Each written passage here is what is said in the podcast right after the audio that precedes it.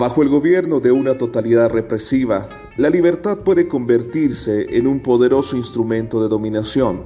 Herbert Marcuse, pensador de la Escuela de Frankfurt. Buenos días, buenas tardes y muy buenas noches.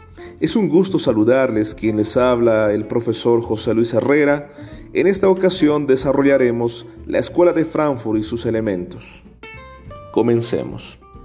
La Escuela de Frankfurt, como ninguna otra escuela, ha hecho de la filosofía política y la razón sus dos temas fundamentales de reflexión. A estas dos reflexiones se la conoce como la crítica de la razón. Sin embargo, la repercusión de la crítica de la razón abarca a la crítica histórica y sobre todo a la crítica de la cultura burguesa, que es precisamente lo que vamos a desarrollar en este tema. Por esta razón es determinante el contexto de la Escuela de Frankfurt. En primera instancia, la Escuela de Frankfurt tuvo su origen en el Instituto para la Investigación Social fundada en Frankfurt a principios de la década de 1920. Sin embargo, en 1931, Max Horkheimer fue nombrado como director.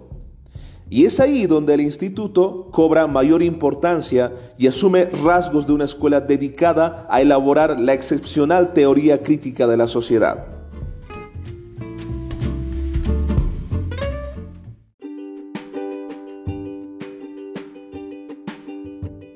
Y entonces, ¿en qué consiste la teoría crítica de la sociedad?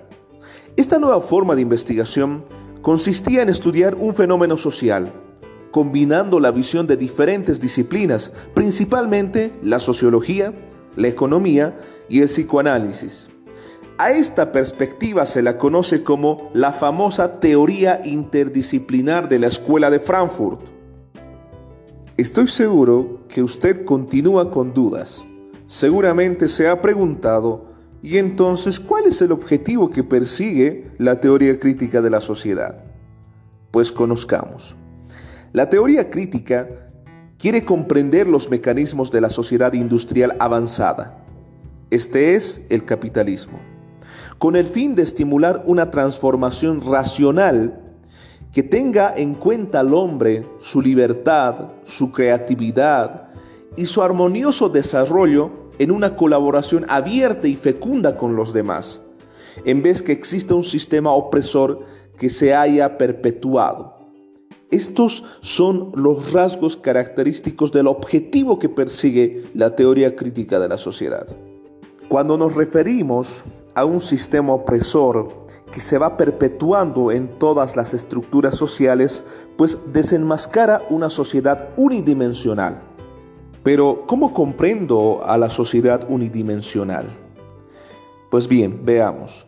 La sociedad unidimensional es una sociedad sin oposición, esto es una sociedad que ha congelado la crítica mediante el establecimiento de un control total. Y lastimosamente, aquellos quienes detentan el poder han desarrollado mecanismos de opresión y control al entorno social. Por eso es que somos funcionales a una estructura de poder, a una estructura social. Seguramente que usted se ha preguntado, ¿y ahora cómo podemos cambiar esta realidad? ¿Hay alguna posibilidad? ¿Qué propone la Escuela de Frankfurt? Verifiquemos.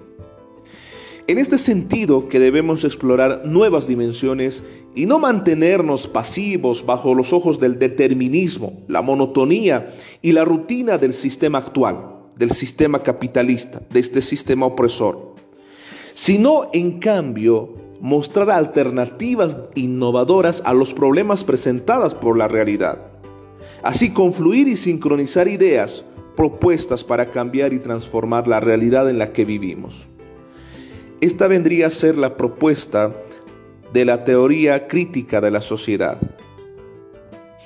Fue un gusto, estimados estudiantes, haberles compartido el presente tema. Será hasta otra oportunidad, si Dios así lo permite.